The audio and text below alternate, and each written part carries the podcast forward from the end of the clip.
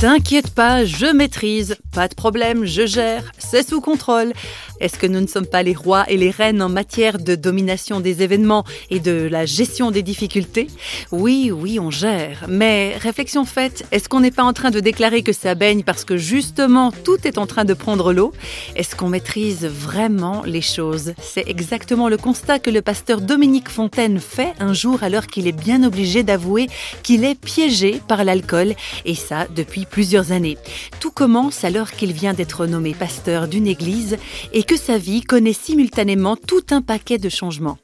C'est vrai qu'il y a eu beaucoup de changements en même temps chez moi. Donc à 20 ans, je suis à la fois devenu pasteur stagiaire, mais pasteur, donc à côté d'un autre euh, pasteur, d'une église de 400 personnes, hein, et responsable d'un groupe de jeunes qui avait 120 jeunes et tout ça. Et puis en même temps, euh, marié. Je me suis marié trois semaines avant. Un an après, j'étais déjà papa.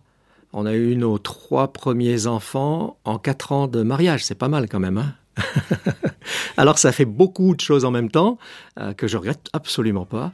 Mais après, à l'âge de 24 ans, je me suis retrouvé là en Suisse, pasteur, euh, seul pasteur d'une église euh, sous ma responsabilité complète.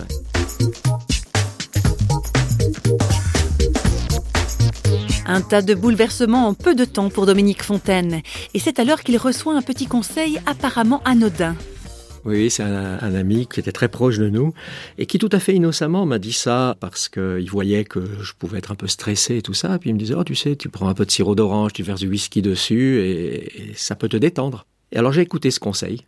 Pour moi, c'était pas le bon conseil parce que j'y ai trop vite pris goût. Aussi bien au goût que c'était bon au fait euh, de ce que ça me détendait vraiment.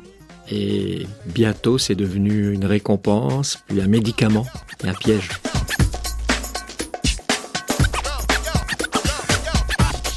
Moi, si ça a duré si longtemps, c'est parce que j'ai toujours voulu être maître ou cru être maître de la situation. Et il a fallu surtout du temps pour que je réalise que je n'en étais pas du tout maître, mais que plutôt euh, l'alcool était devenu mon maître. Et ça, ça m'a pris du temps. Plusieurs années passent effectivement avant que cet infernal problème d'alcool trouve sa solution. Et un jour, Dominique Fontaine arrive au point de non-retour. Un matin, je me suis réveillé avec comme une tonne de béton sur moi. J'étais écrasé.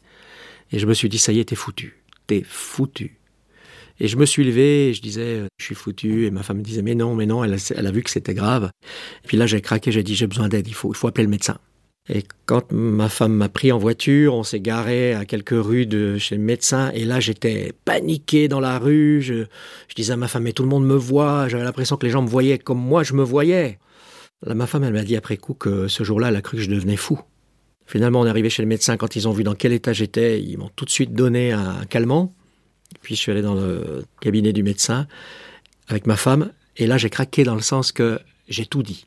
Elle en revenait pas parce que sachant comme j'étais secret et pudique, j'ai tout dit au médecin, le maximum que je, puisse dire à l'époque. Et là, là j'ai quand même réalisé que j'avais besoin d'aide. Et ça a été le début de la sortie.